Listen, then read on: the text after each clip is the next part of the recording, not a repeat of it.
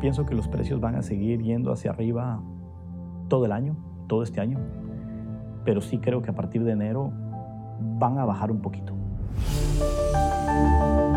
Bienvenidos, los saluda Natalia Falá. Escuchábamos a Cristian Ceballos, economista y concejal del Distrito 11 de Miami, refiriéndose a un tema que hoy, primero de septiembre del 2022, vamos a abordar.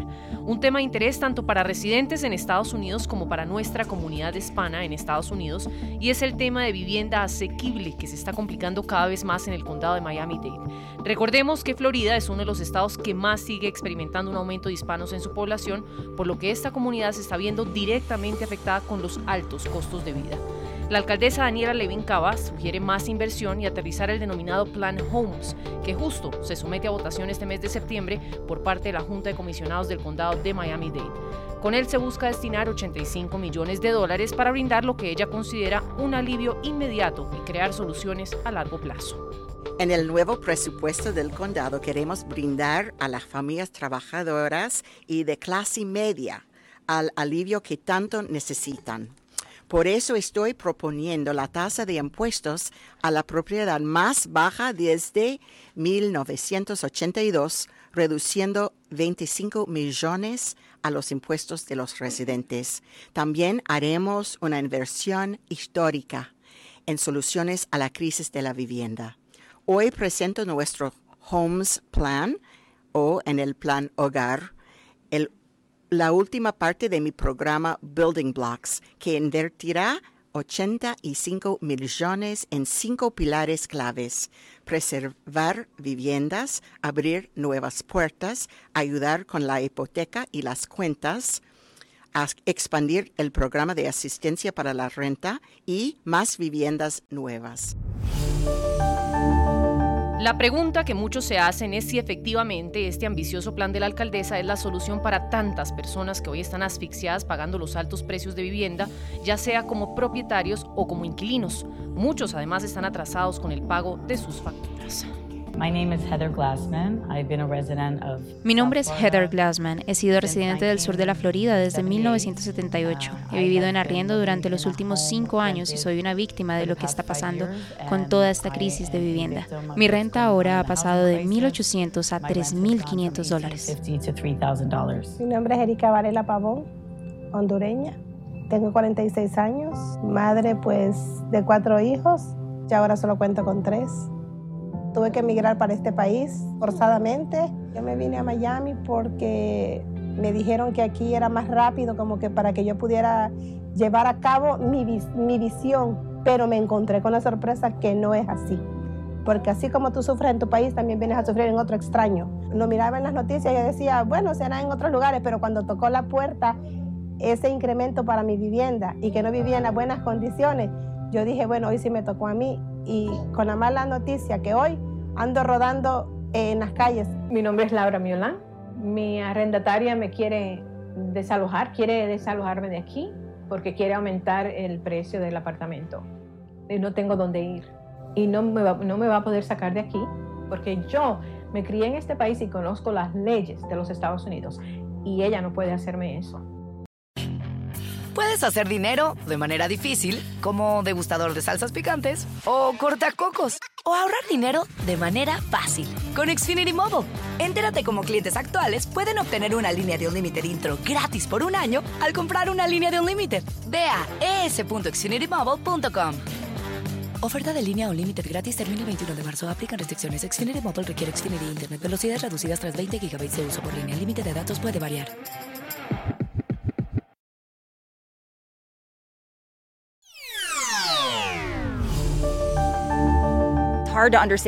No hay razón para que nadie vaya a ningún lado y sienta que le quitan la vida. No podemos enviar a nuestros hijos a la escuela pensando que no van a volver a casa. No podemos entrar a una tienda de comestibles, ir a un concierto, a un lugar de culto o a ningún lado sin sentir que alguien con un arma puede venir y quitarnos la vida.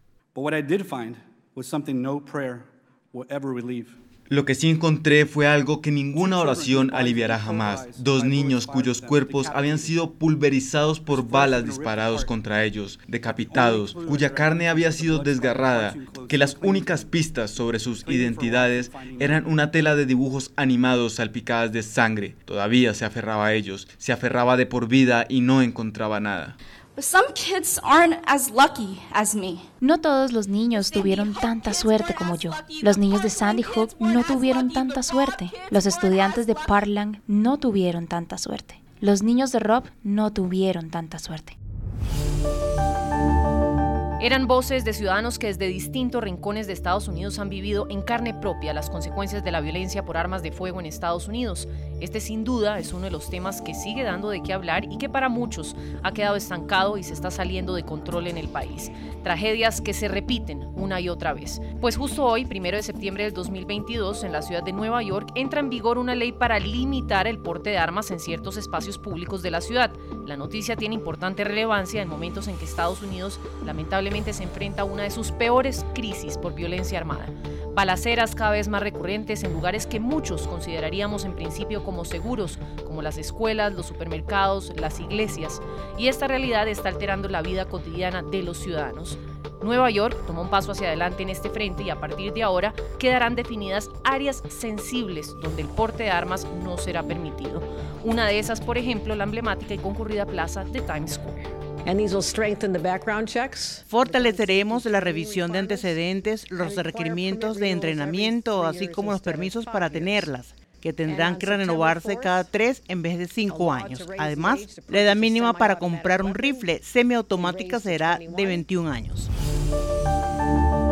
Pues eran las palabras de la gobernadora de Nueva York, Kathy Hochul. Ahora bien, siempre se plantea uno si las medidas que se están tomando sobre el tema son la solución para amortiguar esta crisis. ¿Será que ahora es más seguro frecuentar espacios públicos? En el caso de Nueva York, ¿qué garantiza que ningún ciudadano filtre un arma en estos espacios que protege la nueva ley? ¿Inspira el plan de la ciudad tranquilidad para sus ciudadanos? ¿Será que este es un modelo que deben también estar replicando o recalcando otros estados en territorio nacional?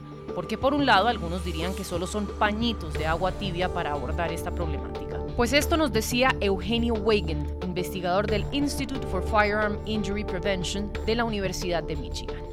Desafortunadamente, la Suprema Corte de Justicia de Estados Unidos invalidó una ley estatal de Nueva York que requería que aquellas personas que quisieran portar armas en lugares públicos tengan o demuestren una razón justificable para hacerlo. Esto a pesar de, la evidencia que muestra que aquellos estados donde hay leyes permisivas sobre la posesión de armas son mucho más inseguros y presentan tasas de violencia con arma mucho más fuertes. Me parece que al requerir más entrenamiento, requerir que las licencias para portar armas tengan que ser renovadas cada tres años y declarar algunas zonas como áreas prohibidas para portar armas, por ejemplo, el área de Times Square, lo que está haciendo el Estado de Nueva York es implementar medidas que mitiguen el impacto negativo que pueda tener o va a tener la decisión de la Suprema Corte sobre la posesión de armas en ese estado.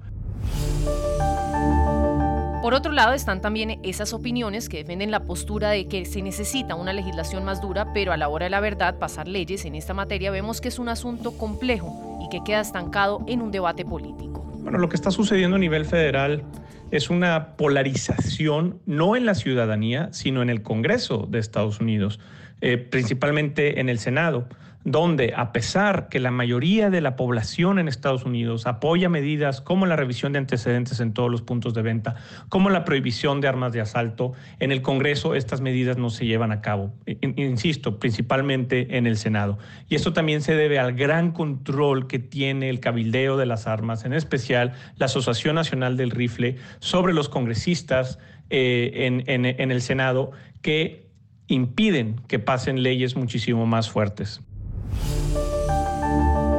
Sin duda es complejo maniobrar en un país como Estados Unidos donde hay más armas que ciudadanos. Recordemos que la media se sitúa en un total de 120 armas de fuego por cada 100 habitantes, según cifras de la organización suiza Small Arms Survey. Y esto plasma un panorama desolador. Siempre es importante tener en cuenta las opiniones de la gente, preguntar cómo se sienten con las medidas que se están tomando al respecto y si efectivamente se sienten más seguros. Esto nos decían algunos neoyorquinos. Eh, me parece una excelente idea ya que Times Square se ha vuelto un poco peligroso eh, en estos tiempos más después de la pandemia. Es, muy, es recomendable de que el gobierno tome cartas en el asunto. Es una gran medida. Eh, creo que a todo el mundo le preocupa la situación que la gente pueda portar armas libremente, Entonces me parece que va a ser un poquito más, eh, no sé, llevadero el pasear o que la gente esté tranquila. Estoy determinado a prohibir los rifles de asalto en este país. Determinado. Justo esto decía el presidente Biden esta semana. Veremos qué pasa. Por lo pronto, y según Gun Violence Archive, en lo que llevamos del 2022 se han registrado más de 300 tiroteos en Estados Unidos. Puedes hacer dinero de manera difícil, como degustador de salsas picantes, o cortacocos, o ahorrar dinero de manera fácil con Xfinity Mobile. Entérate cómo clientes actuales pueden obtener una línea de un límite intro gratis por un año al comprar una línea de un límite. Ve a es.xfinitymobile.com. Oferta de línea o límite gratis termina el 21 de marzo. Aplican restricciones. Xfinity Mobile requiere Xfinity Internet. Velocidades reducidas tras 20 GB de uso por línea. El límite de datos puede variar.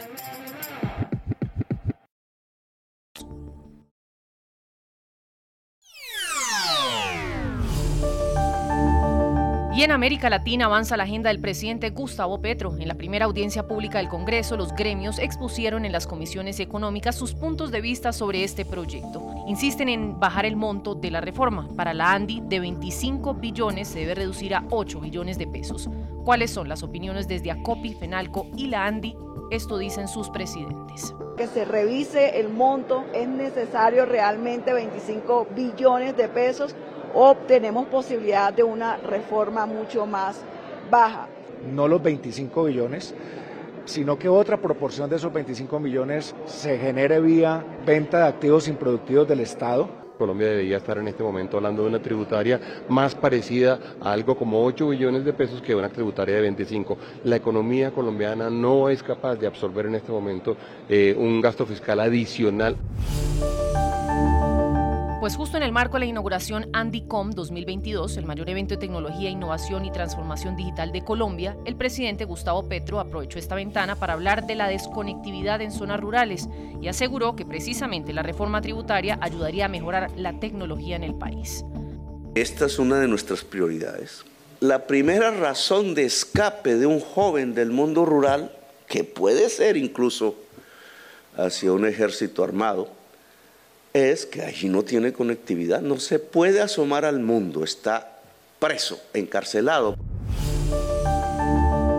Otra de las reformas que se está cocinando en Colombia es la de la salud. La ministra Carolina Corcho contempla cambiar los porcentajes de los recursos destinados a la salud pública y los del aseguramiento social en el nuevo sistema que se va a implementar. Con esta intención, los dineros para la atención primaria en salud aumentarán y disminuirán los de afiliación en el nuevo esquema. La reforma será presentada en febrero del próximo año.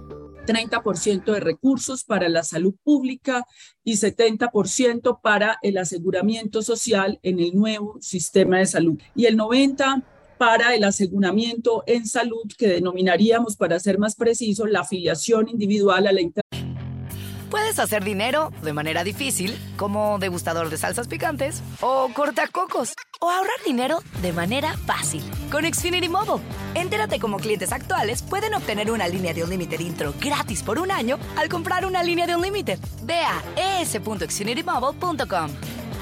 Oferta de línea o límite gratis termina el 21 de marzo. Aplican restricciones. Xfinity Mobile requiere Xfinity Internet. Velocidades reducidas tras 20 GB de uso por línea. El límite de datos puede variar mediación.